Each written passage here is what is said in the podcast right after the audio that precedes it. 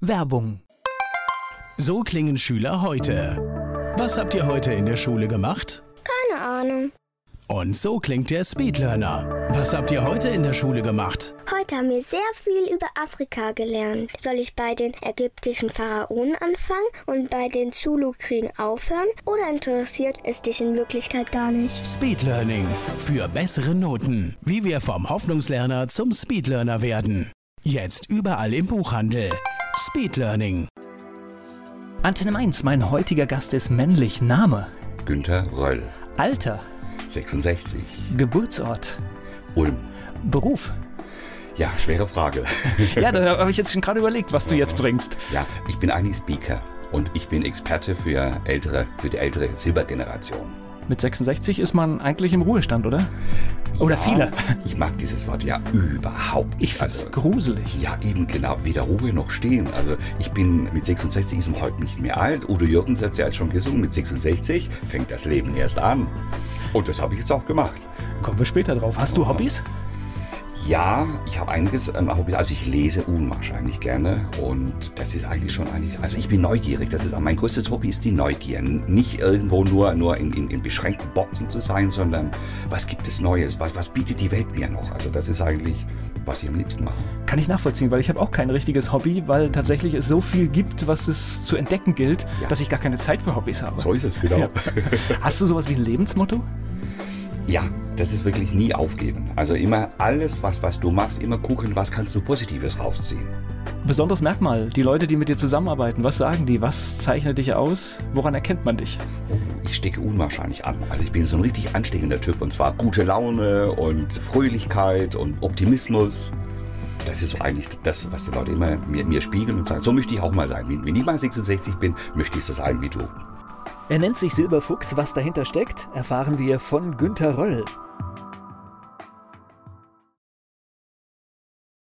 Günter Röll ist mein Gast hier bei Antenne Mainz. Du kommst aus Ulm, hast du uns gerade schon verraten. Jawohl. Die Mhm. Region kannst du auch nicht ganz verleugnen, also die steckt noch in dir drin, ne? Man schwebet noch ein bisschen, ja. Ja.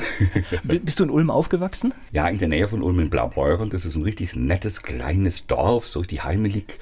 Ist auch ein Urstromteil der Donau noch drin. Das merkt man dann auch, dass der Horizont ist schon ein bisschen beschränkt. Das ist halt eben typisch schwäbisch. Und Ulm ist, glaube ich, das ist ganz dicht bayerische Grenze, ne? Ja, genau. Das also ist ist, Neu-Ulm Donau. ist, glaube ich, schon Bayern, ne? Ist das so? Richtig, genau. Also die, die Donau ist quasi die Grenze. Okay, hat das Einfluss auf das Leben dort? Also interessanterweise überhaupt nicht. Also wir kennen ja hier Mainz-Wiesbaden, diese Gegensätze. Ulm-Neu-Ulm ist eigentlich, hört man nichts, es ist neutral. Also die, die können auch irgendwo dazu. Ich glaube, die bezeichnen sich aber auch als Schwaben, ne? Das ist äh, Das sind dann die bayerischen Schwaben. Das Aber- aber es geht so- so über, gell? Genau, das das geht bis Augsburg und das ist vom, vom Volksstamm her ist es dasselbe. ja, vielleicht ist es das, ne? Wahrscheinlich schon, ja. Ja. Ja, gut, Wiesbaden und, und Mainz ist jetzt auch nicht so auseinander, oder? Ich habe keine Ahnung. Ich, ich glaube ja, dass dieser Mainz-Wiesbaden-Konflikt tatsächlich bedingt ist, auch durch die unterschiedlichen Besatzungszonen, dass das da, glaube ich, Das geprägt wurde. Das eine ja. amerikanisch, das Ja, andere ja. französisch, Ja. unterschiedliche Lebensarten, Ja. die man ja auch bis heute, finde ich, so ein bisschen in den Städten merkt. Ja, aha, das kann durchaus sein. Ja. Ja. Ich bin ja zugereister, also von daher höre ich mir das gerne an, aber ich, ich bin jetzt nicht einer dieser, dieser Fanatiker, die das dann, oder wie, wie Ich- ich- Finden und Gonsenheim und Ich so. glaube, es ist auch nur ein Thema für die Fastnacht. Ich glaube, das Ja. ist gar nicht so, das ist gar nicht mehr so Sehe heftig. ich auch so. Das heißt, du bist in der Gegend groß geworden, Ja. dort aufgewachsen, Mhm, zur Schule ja, gegangen. Genau. Was macht so ein schwäbisches Leben in der Kleinstadt aus? Ja, ich hatte, manchmal ist es ein Vorteil gewesen, manchmal ein Nachteil gewesen. Mein Vater war Zahnarzt, mein Opa war Zahnarzt, also und dadurch, dass es eine, eine relativ kompakte Stadt ist, kannte man sich. Ich war also nicht jetzt der Günther Röll, sondern ich war der Sohn vom Anton Röll. Ja, und von daher stand ich immer im Blickpunkt der Öffentlichkeit. Das heißt, wenn ich mal die Schule geschwänzt habe und bin da mit einer Schulkameradin ins Café gesessen bin, am nächsten Tag haben die Leute Zahnweh bekommen und mein Vater wusste dann, dass ich die Schule geschwänzt habe. Okay, äh, jetzt höre ich schon Familie Zahnarzt. Äh, War, war das auch der Weg, wo die Familie dich gesehen hat dann? Ja, mein Vater auf jeden Fall. Weil es kam noch dazu, damals gab es ja diese duale Ausbildung, also dieser Dentist, der dann später einfach nur Zahnarzt wurde, und die, die universitäre Ausbildung. Mein Vater war in Anführungszeichen nur Dentist, da hat er auch drunter gelitten. Und das war schon so ein bisschen, ja, mein Sohn, der macht, der wird mal Doktor, der wird mal, der, der hat mal die, die, die große Laufbahn des Zahnarztes. Und ich habe da gar nicht überlegt, ob das jetzt für mich was ist. Ich habe es einfach auch gemacht. Okay. Ich spreche gleich weiter mit Günter Röll hier bei Antenne Mainz. Das Thema von Günter Röll ist das Alter oder die jungen Alten. Darüber sprechen wir noch im Verlauf der Sendung. Wir haben gerade schon den ersten Schritt in Richtung Studium gemacht. Da ging es so in die Richtung Zahnarzt. Aber lass uns noch mal in der Schule bleiben. Wie lief das bei dir? Guter Schüler? Ich hatte ein großes Problem mit der Schule insofern, das heißt mit meiner Neugierigkeit auch her. Wenn ich wusste, wie es geht, dann war es für mich abgehakt. Also Mathe war für mich wichtig, die, die, die Wege zu wissen, aber nicht auszurechnen. Also ich habe Rechenfehler produziert ohne Ende, aber ich war einfach, ich war zu neugierig dafür, das immer nur abzuarbeiten. Ich bin kein Abarbeiter. Also von daher hatte ich Stärken in der Schule, aber auch saumäßige Schwächen. Ich habe es immer geschafft, durchzukommen. Ich, also, ich bin kein einziges Mal durchgefallen, aber ich will jetzt nicht verraten, was ich jetzt im Abi von der Note habe. Ist also wirklich nicht vorzeigbar. Aber das Schöne im Leben, das sage ich auch immer meinen Kindern, irgendwann interessiert es keinen mehr. So ist es, ja. ja. Also es geht sogar sehr schnell. Das heißt, ja. Äh, wenn du bestanden hast und wenn du es hast, ja, dann, dann dauert es ein paar Jahre und dann äh, will es eigentlich keiner mehr sehen und später brauchst du es meistens auch nicht mehr. Oder wenn du dich bewiesen hast, dann ist es auch egal, was für eine Note da steht. So ist es, genau. Mhm. Und ich glaube auch in der Schule, also die Noten sagen auch nichts darüber aus, ob du lebensfähig bist oder Aha. ob du einen Job gut machen kannst. Ja, ja. Also ich habe da so ein richtig typisches Beispiel dafür. Ich hatte in Mathe hatte ich eine 5 im, im Abi. Das verrate ich. Ein paar Jahre später kaufe ich mir so einen kleinen Computer, der hieß damals Sinclair ZX81, das war 1982. Ich habe mir selber das Basic-Programmieren beigebracht. Jetzt hatte ich einen ehemaligen Schulkameraden. Ganz früh dabei. Ja, ganz früh. Ja, ja, ja. Also ich war, wie gesagt, Neugier. Ja. ja. Was Neues muss ich machen. Brauche ich, muss haben. Jetzt programmiere ich da und es war ja damals hat man ja nicht so normale Drucker gehabt wie heute, sondern das waren ja so, so, so Thermopapier, so, so ein paar Zentimeter breit und ich druck da mal so ein Programm aus und zeigte es dem ehemaligen Schulkameraden, der hat Mathe studiert. Und er sagt, das hast du jetzt nicht gemacht. Sag ich, doch, das habe ich mir selber beigebracht. Hey, du warst doch schlecht in Mathe. Sag ich, siehste, das Leben und die Schule. ja, das erlebe ich auch. Das ist ganz oft, weil ich war ein miserabler Schüler und ja. ich war echt glücklich, als ich raus war. Und ja danach war alles gut. Genau, so ist es. Vorher war es Quälerei, danach war alles gut. Das heißt aber, es ging dann nach der Schule, ging es so in den Weg in die Zahnarztpraxis? War das, war das der Weg? Ja, da ist es allerdings, das schlechte Abiturszeugnis hat mich da ein bisschen ausgebremst, weil du brauchst für, für, für Zahnmedizin brauchst ein Einzelabitur. Ich habe das damals dann geschafft über den zweiten Weg, den, den man macht, wie lange, über die Wartezeit. Das heißt, ich habe den Zahntechniker gemacht, habe also auch, ich sage, einen ehrbaren Handwerksberuf in Anführungszeichen gelernt und bin dann irgendwann mal dann tatsächlich, dann habe ich einen Studienplatz bekommen und habe dann ganz klassisch Zahnmedizin studiert. Ich würde ja sagen, das war schon ein Zeichen vielleicht. Ja, durchaus. Ja. Durchaus, ja. Mhm, ist richtig. Also ich bin immer, ich bin immer, wenn, wenn bei mir etwas nicht schnell geht oder, oder du kriegst, da kommt eine Hürde oder da kommt irgendwas dazwischen, dann gucke ich mir dann immer hin, hey, will dir das Leben hier an dieser Stelle vielleicht äh, hilfreich zur Seite stehen, dass du auf dem falschen Weg bist? Und oft, wenn man ehrlich ist, ist da was dran? Ja, ich habe das deswegen auch gemerkt, was zwar auf der einen Seite tragisch war. Mein, mein Vater hat sich regelrecht zu Tode gearbeitet, er ist mit 67 gestorben. Das war während meines Studiums. Und da bin ich ins Nachdenken gekommen, weil da ist eigentlich der Grund ist für mich dann weggefallen. Da habe ich dann gemerkt, nee, das, was ich hier mache, das war eigentlich so ein Automatismus, der aber jetzt nicht ich bin, sondern der, der, der tatsächlich durch die Umstände eigentlich gesteuert war. Na, und ich finde, es steht ja auch ein Druck. Also ich kann das nachvollziehen, wenn das in der Familie so eine gewisse Tradition hatte, auch ja. über mehrere Generationen, ja. dann mhm. steht ja irgendwie auch so, also könnte ich mich, glaube ich, auch nicht frei machen. Da steht man in einem gewissen Druck. Ja, es ist die Erwartungshaltung, einfach die unausgesprochene Erwartungshaltung vom Vater, von der Mutter, von der ganzen Familie, eigentlich von der ganzen Stadt. Ja, jeder hat erwartet, dass dann der Sohn meint, dann die Praxis übernimmt. Ja, Viele haben darauf gewartet, ja. Ja, ist es definitiv. Ich bin auf der Straße angesprochen worden. Wann machen Sie jetzt auf? Wann machen Sie Ihre Praxis auf? Und das heißt, als, als der Papa dann nicht mehr da war, war das dann auch so die, diese Geschichte, wo man da hinkommt und sagt, jetzt muss ich alles nochmal neu überlegen? Ja, also ich habe eines dann gemacht. Die Schwierigkeit war eigentlich jetzt, jetzt zu sagen, äh, brichst du jetzt ab, dann hast du ja die ganzen Jahre, die du da vorher verbracht hast, waren die dann umsonst? Dann habe ich gesagt, okay, ich mache eines, ich mache das Staatsexamen. Das war ich mir insofern auch schuldig, dann hast du was abgeschlossen und dann war es dann aber auch vorbei. Das habe ich dann auch gemacht und wie es halt so ist, im Examen, wenn du so locker reingehen kannst, dann schreibt dann hast du bloß gute Noten, interessanterweise. Obwohl ich eigentlich nichts gelernt habe, aber da habe ich gelernt zuzuhören. Wie fragt denn der Prof? Und dann habe ich dementsprechend die Antworten auch so, so sagen können, dass die also eine gute Note rausgekommen ist. Aber das war trotzdem, es war vorbei. Auch dieses Highlight, dieses, dieses Glückserlebnis eines guten Staatsexamens hat mich nicht dazu gebracht, dass ich da was anders mache. Ist es verrückt, tatsächlich, wenn es um nichts mehr geht, dass, Ja. dass wir oft entspannter sind. Ne? Es Ja. ist verrückt, Mhm. ne? Ja. Mhm. Und eigentlich dann Bestleistungen liefern, Ja. während wir verkrampft sind, wenn es eigentlich drauf ankommt. Und das kommt im Alter wieder. okay, na gut, dann. Günter Röll, mein Gast hier bei Antenne Mainz.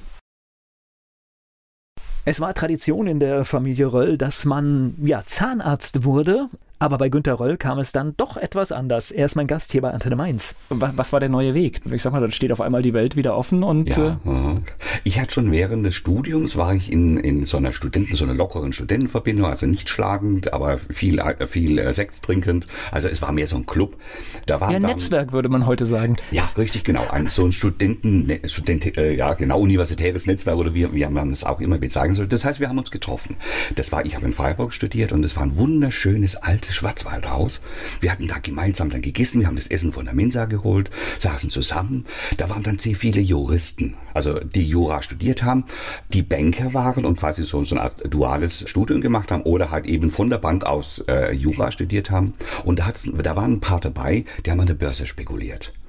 Und was war? Neugierig. Ja, neugierig. Wow, ist ja spannend.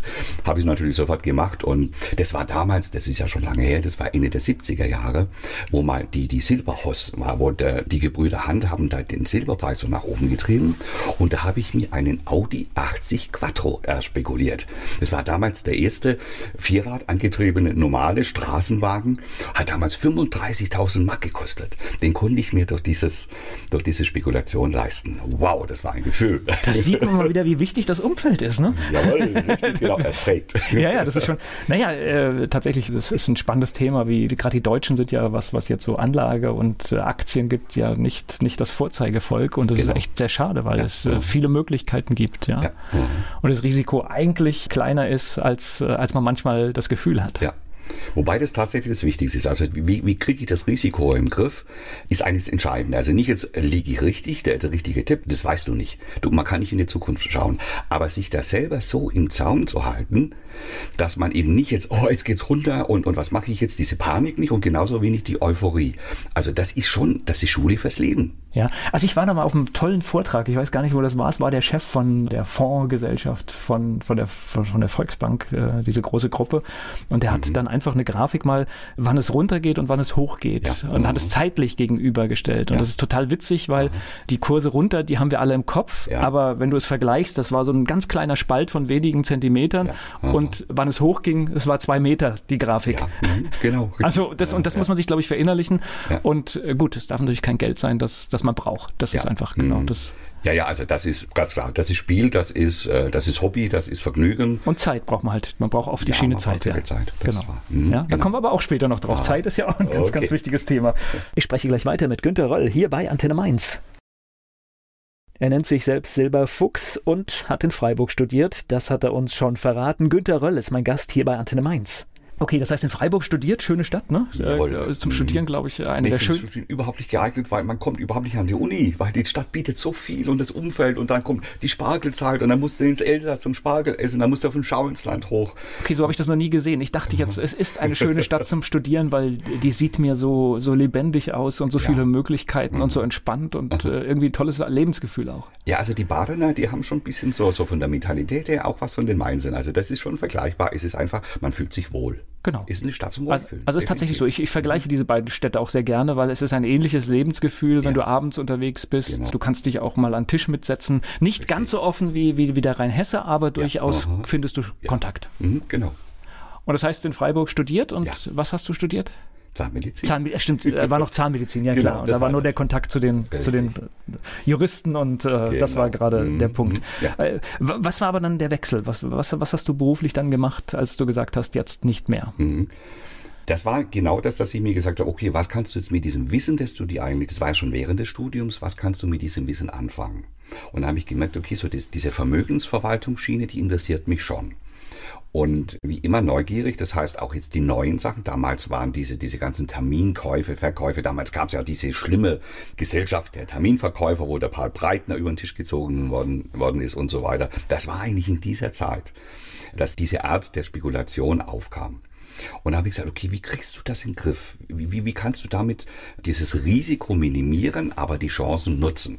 Und daraus habe ich dann Strategien entwickelt und habe mir einen Computer gekauft und habe versucht, diese Strategien eben tatsächlich in ein Programm zu fassen. Okay.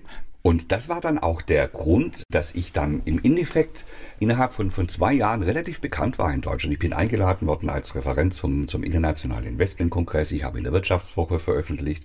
Ich habe im, im Kapital veröffentlicht. Also das war auch eine hochinteressante Zeit. Ich weiß noch, dann war ich in Augsburg, da habe mich die Fugger Bank eingeladen, was ich denn da so mache. Und ein halbes Jahr später hatten die ein Produkt, genauso wie ich ihnen das erzählt hatte. Okay. Fand ich toll. Ich habe zwar nichts bekommen dafür, aber... Wäre noch besser gewesen, Gefühl, ne? Das wäre noch besser gewesen, ja. Aber das zog sich da schon auch ein bisschen durch mein Leben. Ich war damals viel zu freigebig mit, mit Informationen. Ja, klar. Und das haben die anderen aufgesaugt, das ist ganz klar. Na, und es war eine andere Zeit. Also ich meine, heute tatsächlich muss man, wenn man irgendetwas macht mit Informationen, tatsächlich freigebig sein, weil man, wenn man Partner braucht, sehr schnell suchen muss. Weil ja. wenn die Idee einmal im Internet steht, dann, dann ist sie kaputt, ja? Ja, also heute weiß ich, was man, auf was es darauf ankommt. Das Warum ist mal wichtig, das Was ist wichtig und das Wie ist dann erst nach der Bezahlschranke. genau. Das heißt, du hast aber dann im Prinzip so dein Leben selbst in die Hand genommen und ja. das ist schon selbstständig oder was? Oder, oder wie ich war selbstständig, genau. Ich habe eine Firma angemeldet. Die hieß damals DM Kapitalmanagement GmbH und mit der Firma war ich dann am Markt. Okay. Mhm. Auch verrückt, ne? Das ja. heißt, äh, aus, aus der Zahnmedizin in die Selbstständigkeit. Wie lange, ja. wie lange hast du das gemacht? Das ist jetzt schwer zu sagen. Das war ungefähr so, so sechs, sieben, acht Jahre, weil das Problem ist dann auf der einen Seite, wenn man neugierig ist, dann kommst du immer an tolle Sachen ran. Und das heißt, das, was du tust, wird dann irgendwann mal langweilig. Und so bin ich immer wieder, habe ich wieder neue Sachen gemacht, habe, was ist denn Marketing, wie, wie, wie macht man das, dass man an Kunden rankommt, weil ich hatte ja Wissen, aber ich hatte keine, keine verkäuferischen Fähigkeiten, weil das hat mir ja niemand gezeigt, wie das geht. Und deswegen habe ich mir dann auch überlegt, okay, wie geht denn das jetzt da? Wie, wie kommst du denn daran? Wie funktioniert denn das überhaupt? Hab da Seminare besucht und habe dann festgestellt, ja, also auch die ganzen Vermögensverwalter, die sind zwar wunderbar, die sind gut, aber keiner weiß, dass die gut sind. Und so bin ich dann in die Unternehmensberatung für Vermögensverwalter reingerutscht. Okay, ein, ein logischer Schritt eigentlich. Richtig, ja? genau, jawohl. ja. Okay. Das heißt, aber weiter selbstständig oder? oder? Ich war Zeit meines Lebens selbstständig. Okay. Also das Angestellte war damals ganz, ganz früher, wo ich, wo ich meine Lehre gemacht habe und dann habe ich bei meinem Vater noch ein bisschen als Zahntechniker gearbeitet. Und das war eigentlich damals alles, was zu der Zeit, was ich überhaupt als, als Angestellte gemacht habe und dann seitdem nur noch selbstständig. Hatte das, das Elternhaus, ich meine, äh, dein Vater war ja auch quasi selbstständig, kann man ja so sagen, ne? Ja, ja, da bist du, bist du selbstständig, freiberuflich. Mhm, ja. Hat, das, hat das einen Einfluss, dass man einfach da sieht, was möglich ist?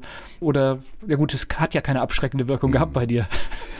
Ja, es hat insofern im Nachhinein habe ich dann auch gemerkt, wie sehr einen ein, ein Beruf einen eigentlich auch kaputt machen kann, wenn man zu viel macht, wenn man da nicht das früher hat man gesagt Work-Life-Balance, also wenn man nicht das richtige Maß dafür findet, wann hört es auf, wann muss ich aufhören, wann muss ich an mich denken und wann muss ich liefern.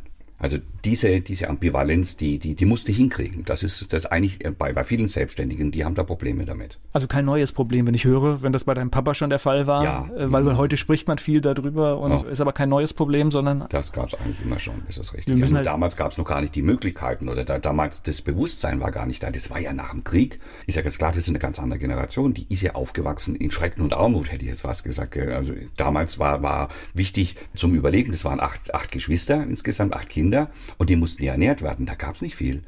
Und deswegen ist es klar, wenn man dann diese Phase mitbekommen hat, Ende der 50er, Anfang der 60er Jahre, Wohlstand, wow, Sicherheit. Ja. Oder war Sicherheit, war, war Geld auf dem Konto.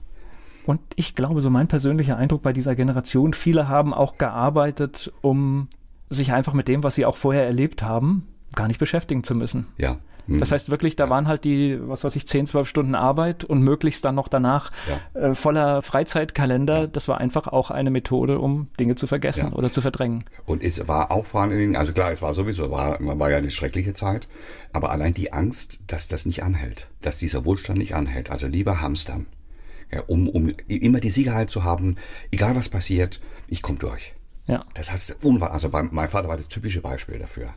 Und es wird den Schwaben ja noch, noch doppelt nachgesagt, ne? Eben, genau. Die müssen ja schaffen. ja, genau, also deswegen, weiß nicht, ist es ein Klischee oder ist was dran? Also ich denke, dass das Klischee von den Schwaben selbst ja auch mitgeschürt wird. Also ich mache das ja auch immer, wenn ich unterwegs bin, da sage ich, ich bin Schwabe, ich muss sparsam sein. Ja. Von daher kokettiert man eigentlich da damit. Ist es wie immer, es gibt nicht den Schwaben, genauso wie es nicht den Mensa gibt. Und äh, aber es hat schon was für sich. Allein deswegen, das liegt ja am, am Fuße der Schwäbischen Alb, das ist eine karge Landschaft. Da kommst du nicht durch mit nichts tun. Da musst du arbeiten im Frühjahr. Und das hat sich dann irgendwo eingeprägt über die Generationen und ist irgendwo drin in den, in den Köpfen. Na, taktisch ist auch, wenn dir jemand verkaufen will, bist du auch schneller fertig, ne? Ja, ja. da kommst du mit dem Klischee raus und, und Ruhe ist, ja. Und so bist, ist es, genau. Also insofern gar nicht so verkehrt. Es geht gleich weiter im Gespräch mit Günter Röll hier bei Antenne Mainz. Günter Röll kommt aus Schwaben, hat aber auch in Baden gelebt und ist mein Gast hier bei Antenne Mainz. So, wie, wie bist du denn jetzt aus der schwäbischen und dann badischen Region. Wie bist du denn hier in die rheinhessische Region gekommen? Das war Anfang der 2000er Jahre, hatte ich einen Auftrag, einen Beratungsauftrag hier in, in Mainz. Und ich habe mich zu Hause in, in diesem kleinen, kleiner Stadt nicht mehr so richtig wohlgefühlt, muss ich sagen, weil ich, ich war ja der Exot. Ähm, wo, wo warst du da, wo du dich nicht mehr wohlgefühlt hast? Welche Stadt? In Blaubeuren. Blaubeuren, ja, also noch, okay. Wunderschöne Stadt. Also ich komme mit sowas von gerne hin, aber das war halt immer, ich war halt immer noch der Sohn des Zahners und was macht denn der jetzt? Ich war immer so ein bisschen noch Stadtgespräch und. Also soziale war, Kontrolle hat funktioniert, ja? Ja, genau, richtig. Und das irgendwann, irgendwann sagst du das, hallo, darf ich nicht tun, was ich will? Ja, darf ich nicht auch mal einen Fehler machen? Darf ich nicht mal das, das ausprobieren? Und weil man diese Vergangenheit immer noch, noch in sich drin hat, diese Prägung ist einfach da eben aus der Schulzeit, du darfst nicht ins Café sitzen während der Schulzeit, weil dann, dann wissen alle anderen, dass du nichts tust. Äh, diese Prägung, die, die hat irgendwo nachgewirkt und ich habe es nicht, nicht jetzt bewusst gesucht, eine Alternative, aber ich habe sie dann in Mainz gefunden. Ich, ich komme nach Mainz, sehe diese Stadt, sehe diese Leute und sage, da fühle ich mich wohl. Okay. Und sage zu meiner Family, lass uns umziehen ah, du bist ja verrückt. und jetzt im Endeffekt war es dann tatsächlich so, dass, dass, dass ich mich durchgesetzt habe und gesagt habe, Leute, ich muss, also ich, ich, es geht nicht anders. Ich muss unter Menschen sein, wo ich nicht so auffalle. Ja, wo ich halt auch bisschen meine Spleenhaftigkeit bisschen ausleben kann, wo ich meine, mein, meine neuen Ideen ausprobieren kann, ohne dass ich gleich angeguckt werde, was macht er jetzt schon wieder für komische Dinge. Und das ist einfach in, in Mainz, ist das machbar, ist das möglich und deswegen kam die Fam äh, Family dann auch mit nach. Ich höre aber schon raus, das ist natürlich, wenn man viel probiert, dann scheitert man manchmal ja. auch. Mhm. Und das ist tatsächlich auch ein, ich, ich empfinde es auch als ein Problem in Deutschland. Mhm. Und je kleiner der Raum ist, umso mehr ja. Leute gucken natürlich drauf, ja. mhm. dass wir keine vernünftige Kultur des Scheiterns haben, weil mhm. Scheitern ist, und das ist für mich mein Lieblingsspruch, den ich von einem Bekannten aufgenommen habe, ich habe nur einen Versuch gelernt, wie es nicht geht. Ja. Genau, richtig. Und wenn man überlegt, was Edison gemacht hat, gell, wir sind keine, also wir sind kein Volk, Volk der Edisons. Definitiv nicht. Ja, und das ist einfach, äh, Scheitern gehört halt dazu, wenn du irgendwo hin möchtest, wenn, dann musst du probieren. Und das ja, bedeutet, richtig, genau. ich lerne ja, durch ja. Versuche und, und manchmal ist es halt erst der hundertste Versuch, der erfolgreich ist. Und es waren halt 99 Mal Scheitern dann. Richtig, genau, ja. Das tut natürlich weh in der Zeit, weil man, man macht das ja nicht absichtlich. Ich sage nicht, ich versuche mal was, mal gucken, ob ich scheitere und wenn nicht, ja, okay, dann ist es ja reiner Zufall. Sondern man hat ja schon die Absicht, dass, dass es zum Erfolg kommt und man merkt halt, irgendwann mal merkt man, nee, das geht nicht. Und dann muss sie zurückrudern und dann geht es halt auch nicht so gut. Und dann muss der Familie wieder erklären, Mist, da habe ich jetzt wieder Geld investiert, was jetzt verloren ist, ich muss nochmal von vorne anfangen. Das ist es nicht irgendetwas, was Spaß macht, wo du erst im Nachhinein, Jahre, Jahrzehnte später merkst, wenn du das nicht durchgemacht hättest, wärst du nicht das geworden, was du heute bist. Ja, eine ganz, ganz wichtige Botschaft. Das ja. ist tatsächlich, und das muss man, man sieht manchmal Leute, die scheinbar aus dem Nichts erfolgreich wurden. Ja, ja. Und oh. ich mache mir dann immer die Mühe und dann gucke ich mal, was haben sie denn eigentlich vorher gemacht? Und dann genau. siehst du die oh. Geschichte und dann hinter diesem Erfolg stecken dann meistens 10 oder 15 Jahre echte Quälerei. Ja, richtig. Ja, also ich habe oft gedacht, wenn es eine Weltmeisterschaft in Scheitern wäre, der wäre ziemlich weit vorne. Ja, aber auf der anderen Seite, wichtig ist ja am Schluss den Ball ins Ziel zu bringen. Ne? So ist es, genau. Ja, und, und, und, und, da gehört manchmal halt auch Scheitern dazu. Ja. Mhm. Okay, das heißt Neuanfang in Mainz, Rheinhessen, ja? ja? Mhm, genau. Mit der ganzen Familie? Mit der ganzen Familie, ja. Okay. Das sind wir hierher gezogen. Die haben sich aber mittlerweile dran gewöhnt, ist alles gut? Ähm, nein, nicht nur gewöhnt, sondern keiner will zurück. Okay. Ja, also alles, alles richtig gemacht. Alles, alles, von daher alles richtig gemacht. Das ist definitiv so, ja. Ja. Mhm. ja, aber ich kann das schon verstehen. Das heißt, wenn, wenn das irgendwie zu klein wird und mhm. dann muss man manchmal auch wechseln, ja. Ja, genau. Ja. Mhm. Und das heißt, hier warst du dann auch wieder im Bereich Finanzen erstmal unterwegs? Ja. Nee, das war also auch so und eine Beratung, das war dann auch schon Beratung für, äh, für Vertriebsgesellschaften und die ist gescheitert, diese ja. Gesellschaft.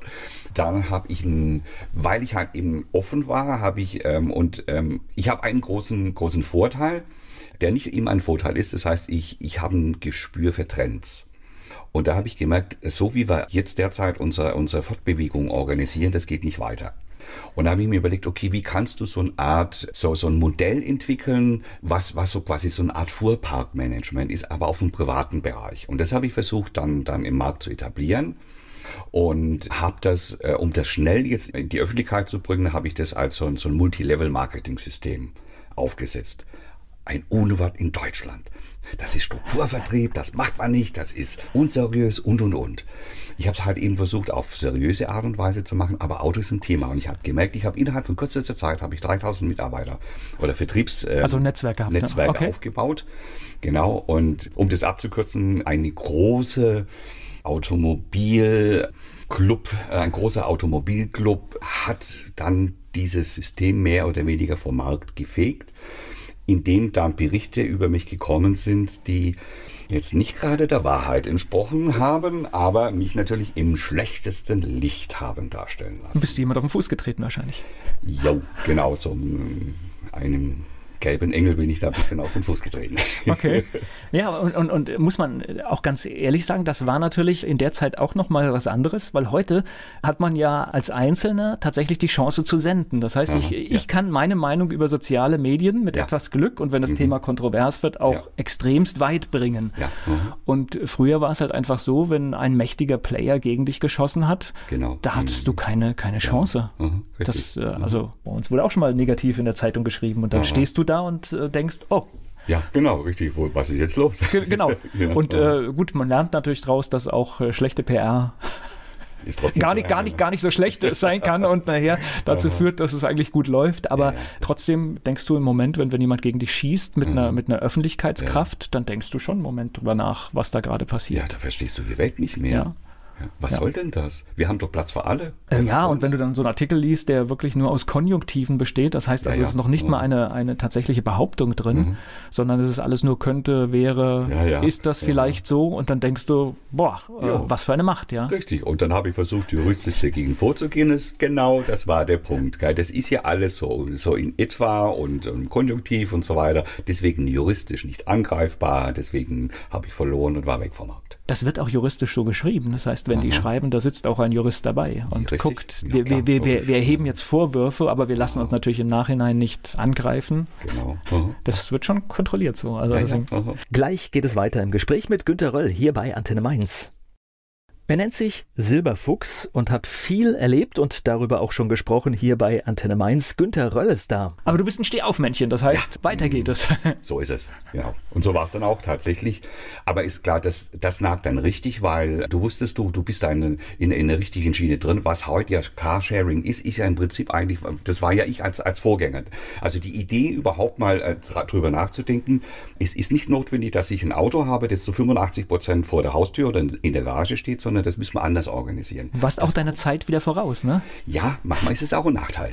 Ne, das ist oft ein Nachteil, wenn, wenn ja, einfach die Gedanken noch nicht da sind. Richtig, äh, und, ja. und heute hast du natürlich immer mehr Menschen, die, also gerade junge Menschen, die gar nicht mehr mit dem Auto als Statussymbol aufwachsen und genau. auch nicht drüber nachdenken. Also die wollen gar kein Auto, Richtig. sondern die wollen Mobilität. Aha, genau. So ist es. Ja, und das ja. ist äh, ein großer Unterschied. Das heißt, die kaufen kein Blech mehr für 35.000, 40.000 mhm. Euro. Richtig. Ja. Die wollen die Karte, die dann irgendwie 50 Euro im Monat kostet. Genau, ja, ja. ja. so ist es. Ja, mhm. aber ja, cool. Was kam als mhm. nächstes?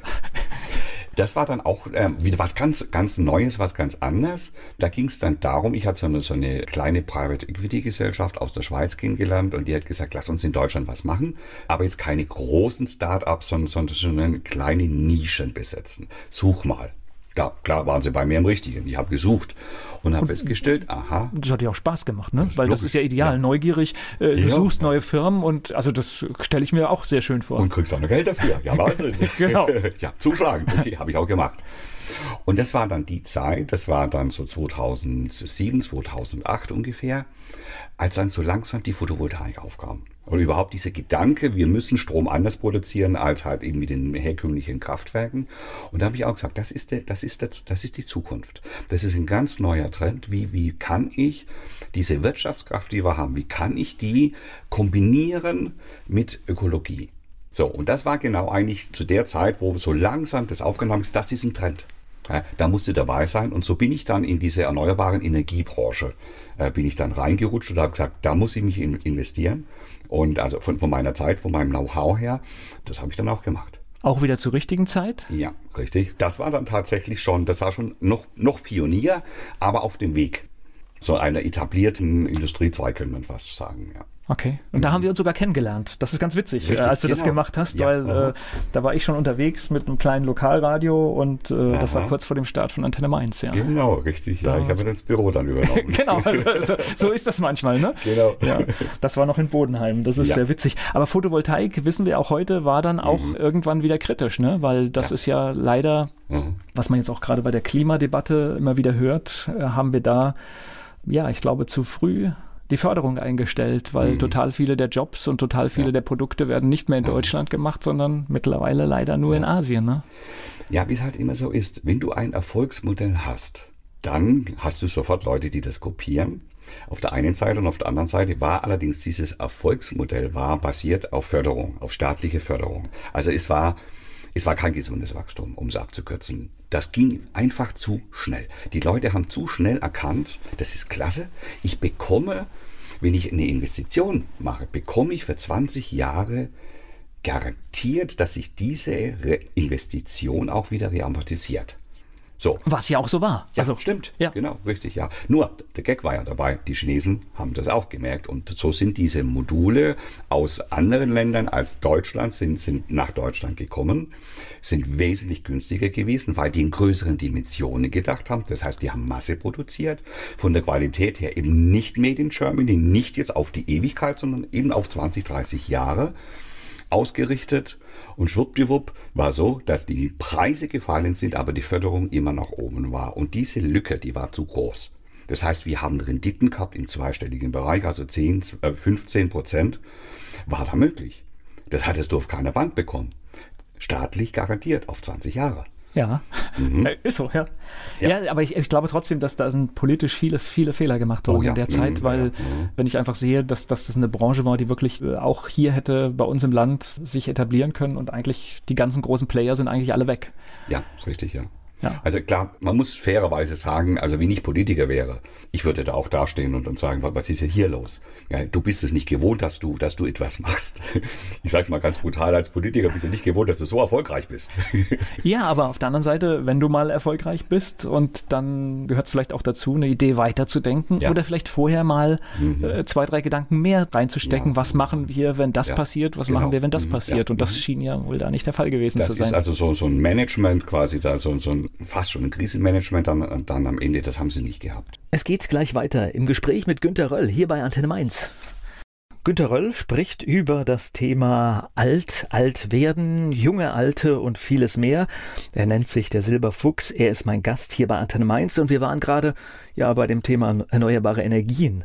Und wir waren gerade beim Thema erneuerbare Energien. In diesem Bereich hat er auch einige Zeit gewirkt. Also ich, ich finde es ja spannend, wir, wir diskutieren da über die Braunkohle und über die, was weiß ich, 20.000 Jobs, die da noch dranhängen ja. und äh, haben aber irgendwas Sechsstelliges in der Photovoltaikbranche hier aufgegeben. Genau, ja.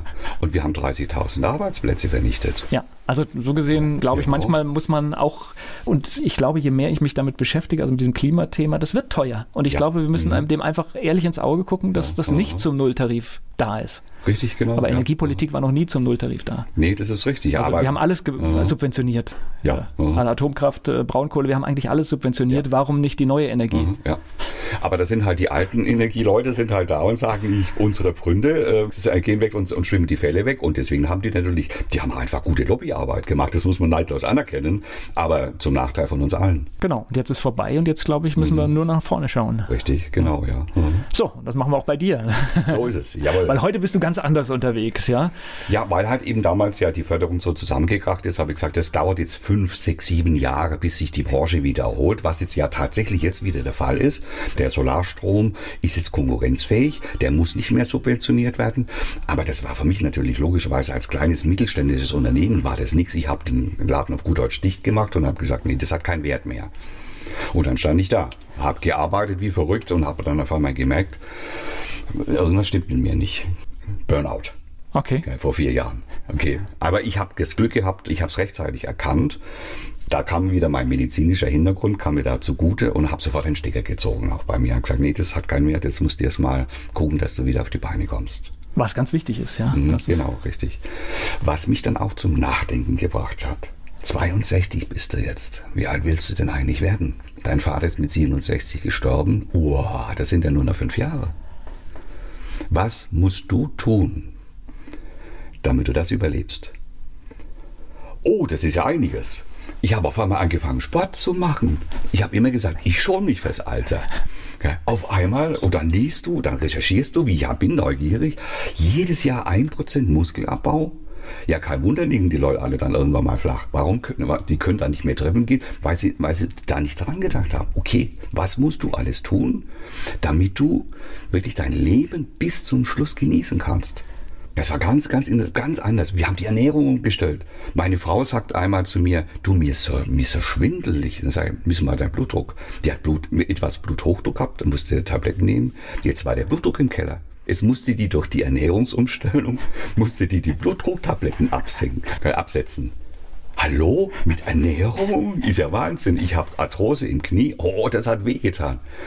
Mit Ernährung und Sport. Ich habe immer noch Arthrose, aber ich habe keine Schmerzen mehr. Ja. Wahnsinn, was man da alles machen kann. Was war natürlich, hat mich wieder gepackt, habe ich gesagt, das, da muss, da muss jetzt, da muss jetzt was drin, ne? Ja, genau, richtig. Für mich halt. Also es war wirklich reiner, mal, mal für mich selber mal drüber nachzudenken, was kann ich was tun und was kann ich tun. Aber bitte jetzt nicht von morgens bis abends wieder quälen, sondern das muss trotzdem noch Spaß machen. Und jetzt sind wir ja bei dem Punkt, ich weiß jetzt nicht, wie, wie du deine Eltern wahrgenommen hast, als dein Papa 67 war. Mhm. War der alt oder, oder ja. wie? Ja. Das waren damals, also unser, unsere Eltern waren alte Leute. Ist ja klar, wenn man sich das vorstellt, in den 1950er Jahren, da war das, die durchschnittliche Lebenserwartung bei 67 Jahren. Das heißt, du bist in Rente gegangen und ein paar Jahre später warst du im, im Schnitt tot. Hallo, und heute, guckst du mal an, wie es heute aussieht, was sich da geändert hat in den letzten 20, 30, 40 Jahren, ist der Hammer.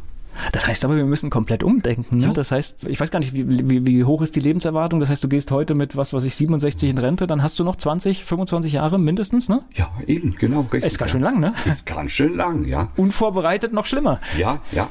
Weil interessanterweise, das liest man gar nicht so, die durchschnittliche Lebenserwartung ist das eine.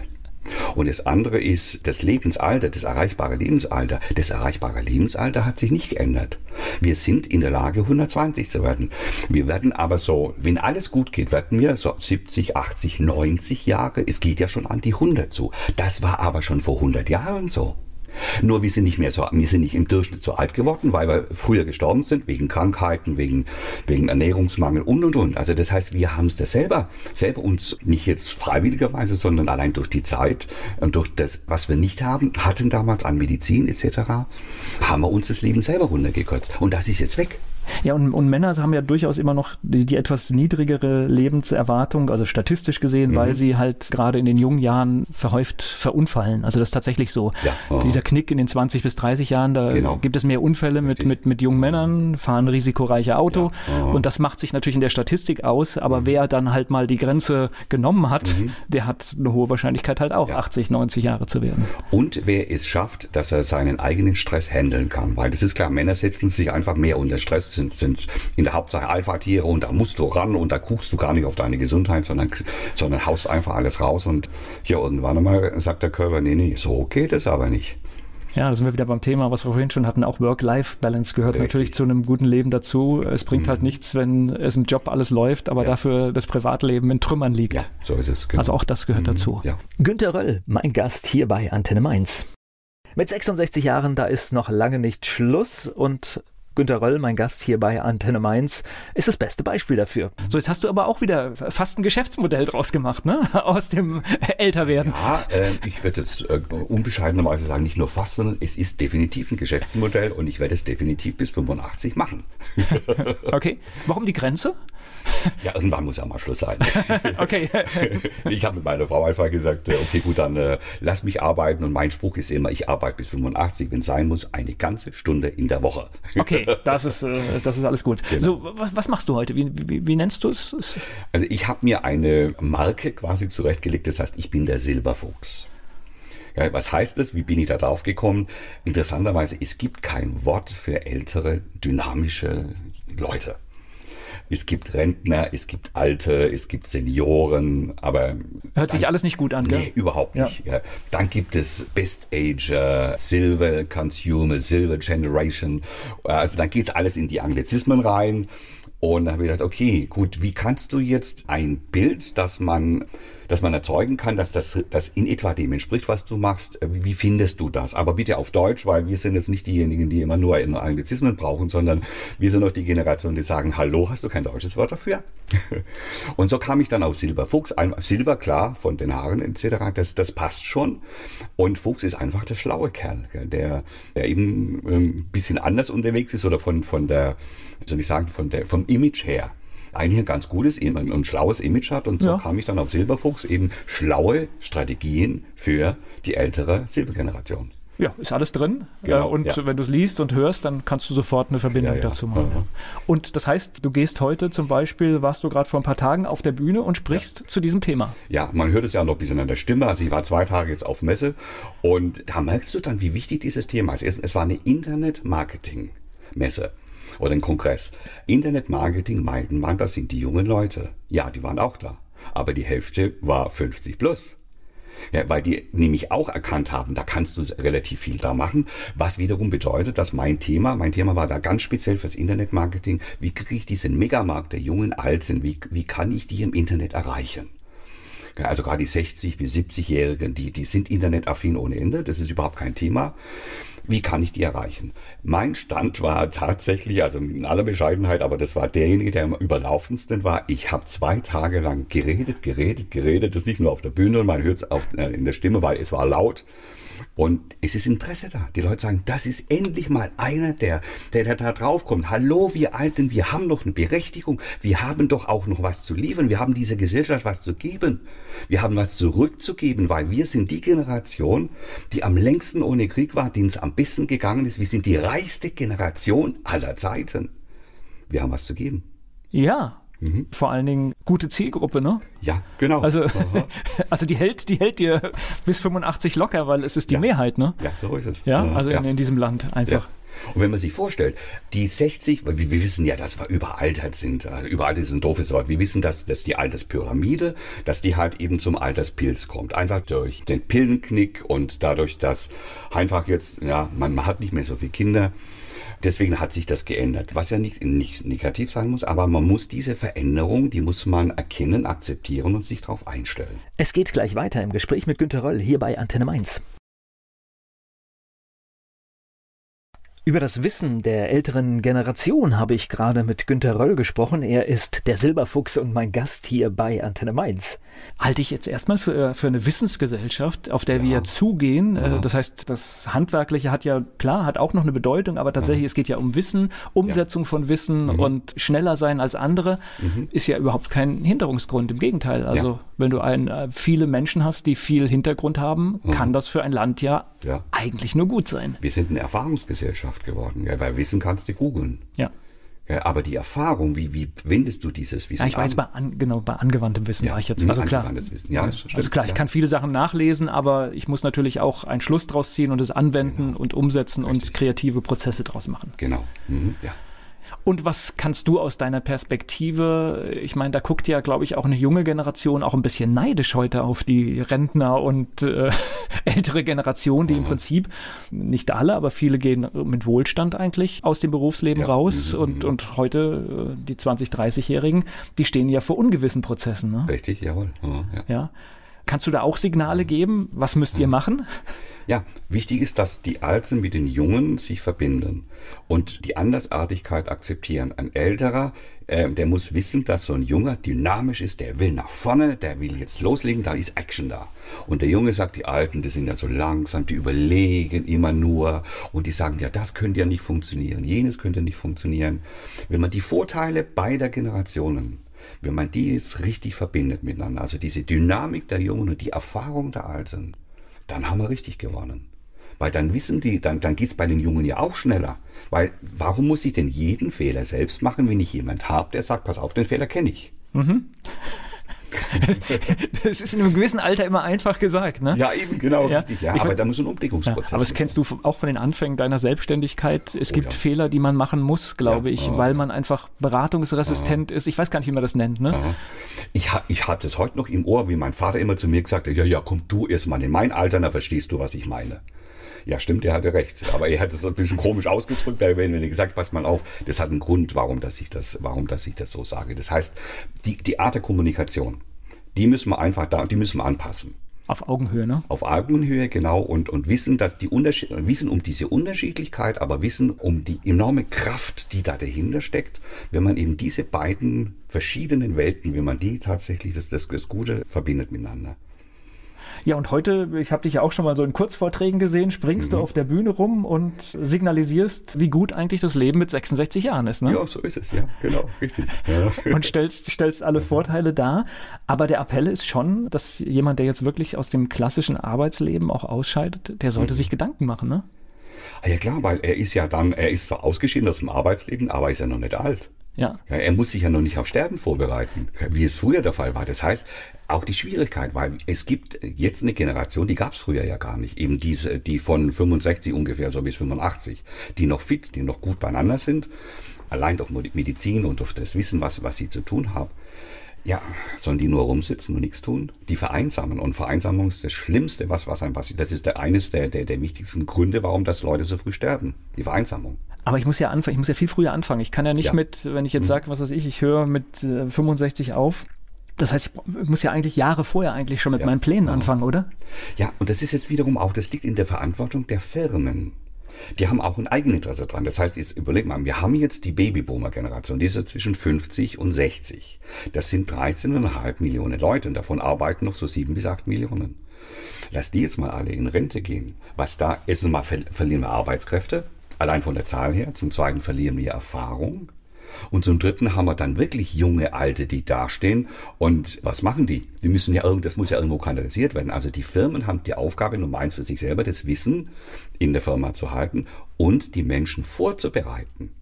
Was mache ich denn, wenn ich dann alt bin? Und das Wissen und neue Arbeitsmodelle schaffen, dass das Wissen nicht verloren geht.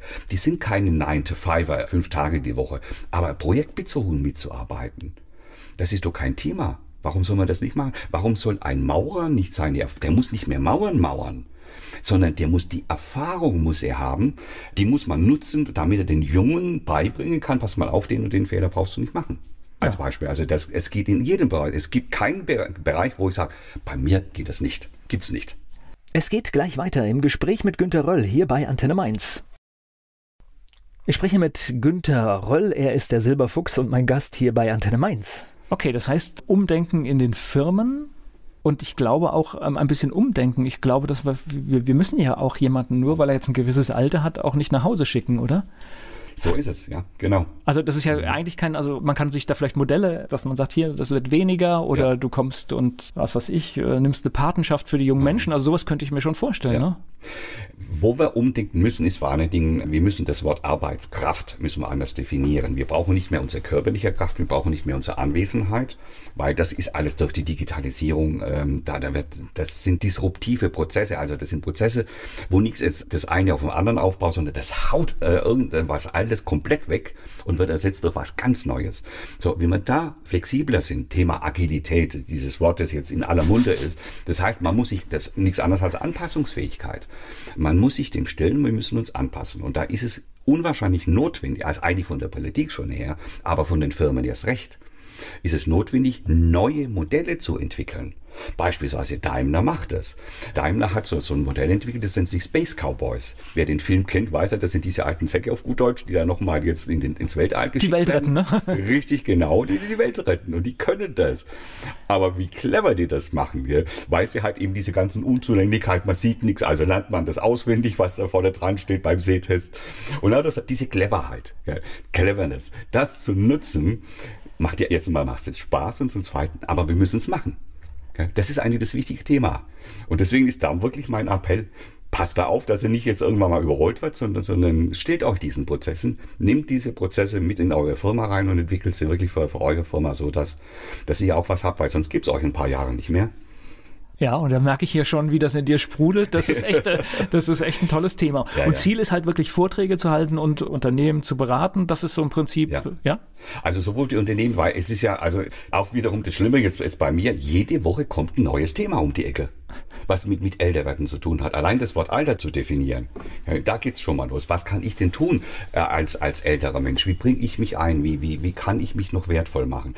Die Firmen, die Politik, die ganzen Wohlfahrtsverbände, die da ja auch die nutzen können als, als Leute, die, die sich sozial engagieren. Ja, das gibt so viele Bereiche, weil wir werden immer älter, aber wir werden immer jünger alt. Also wir müssen Alter jünger denken.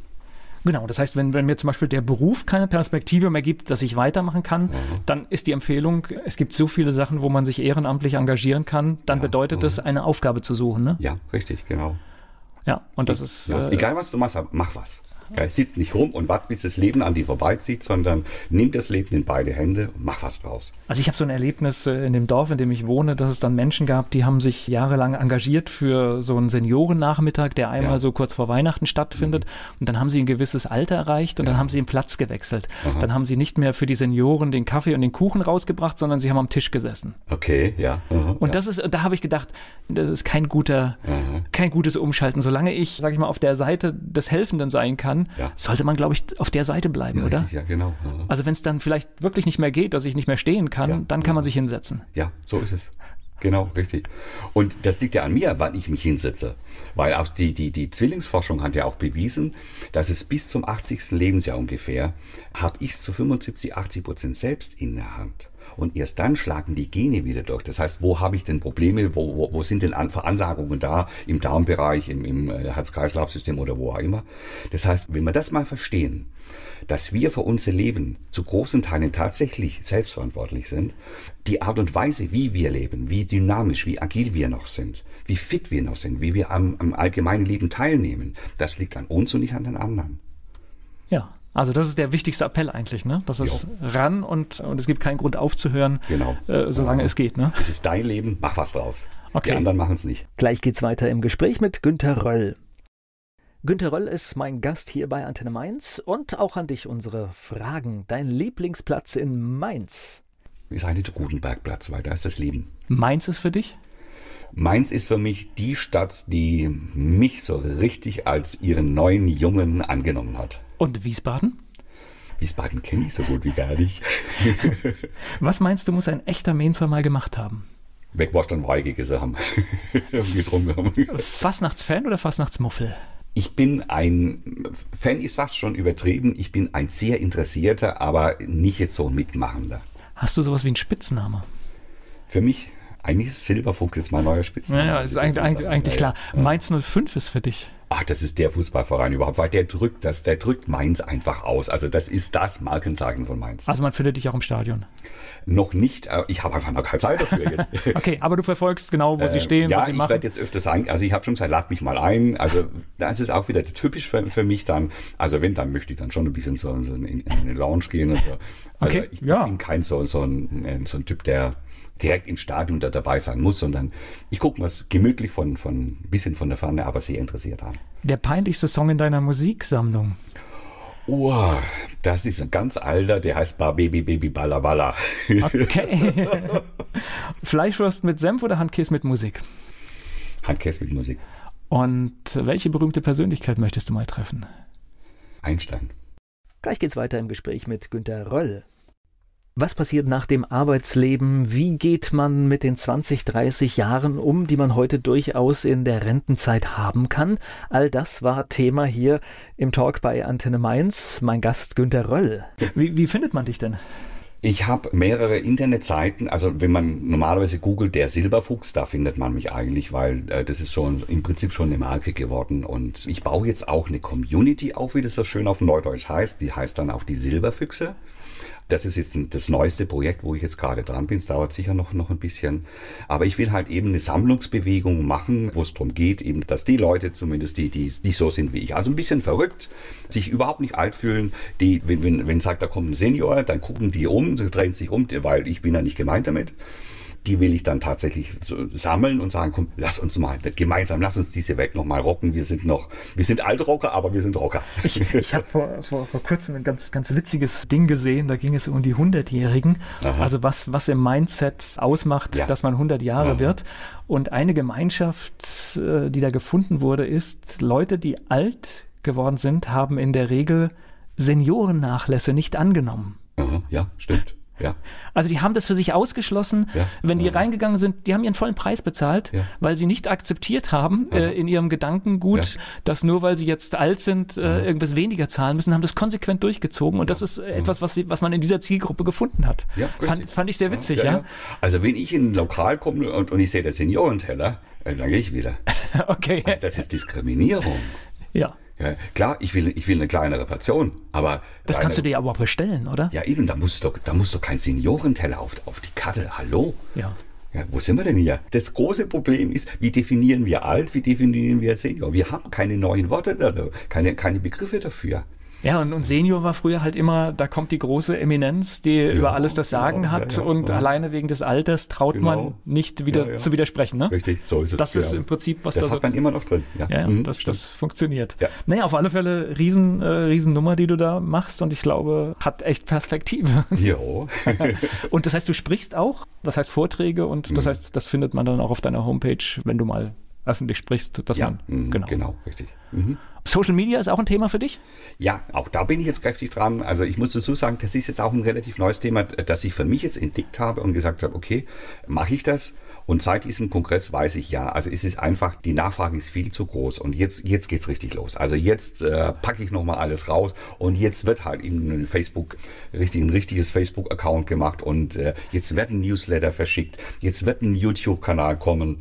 Alles unter dem Begriff die, die Silberfüchse. Und da werde ich jetzt richtig, richtig rausgehen und ich habe tatsächlich ein kleines, ein unbescheidenes Ziel. Das heißt, wenn irgendjemand irgendetwas wissen will, wenn es um so eine junge, dynamische, fitte Alte geht, dann soll er zum Silberfuchs kommen. Okay. Wenn ich in die Community irgendwann will, was, ja. was muss denn ein Silberfuchs, was macht denn den aus? Ist es das Alter? Ist es, was, was macht ihn aus? Wenn man so schön heute sagt, das Mindset, also die Einstellung. Ja, das kann doch ein Junger genauso. Der kann auch sagen, ich, ich, will, ich will von denen lernen. Oder wir Älteren, hallo, wir sind noch was wert. Lass uns doch dies, die, diese Wertegemeinschaft bilden. Lass uns zusammentun, dass wir sagen, schaut, lass uns eine eine Stimme haben. Ja, dass wir mal gehört werden, dass das mal in der Bevölkerung mal, mal drin ist. Wir wollen nicht aufs Abstellgleis geschoben werden, sondern gibt uns was, wo wir, wo wir noch was machen können. Und wir wollen mitgestalten mitgestalten. Das ist eigentlich das Thema. Lasst uns mitgestalten auf unsere Art, aber lasst uns was einbringen in diese. Lasst uns was zurückgeben von dem, was wir von dieser Gesellschaft Wunderbares bekommen haben. Dann danke ich dir für diese Einblicke und drück die Daumen für die nächsten 19 Jahre. Vielen Dank.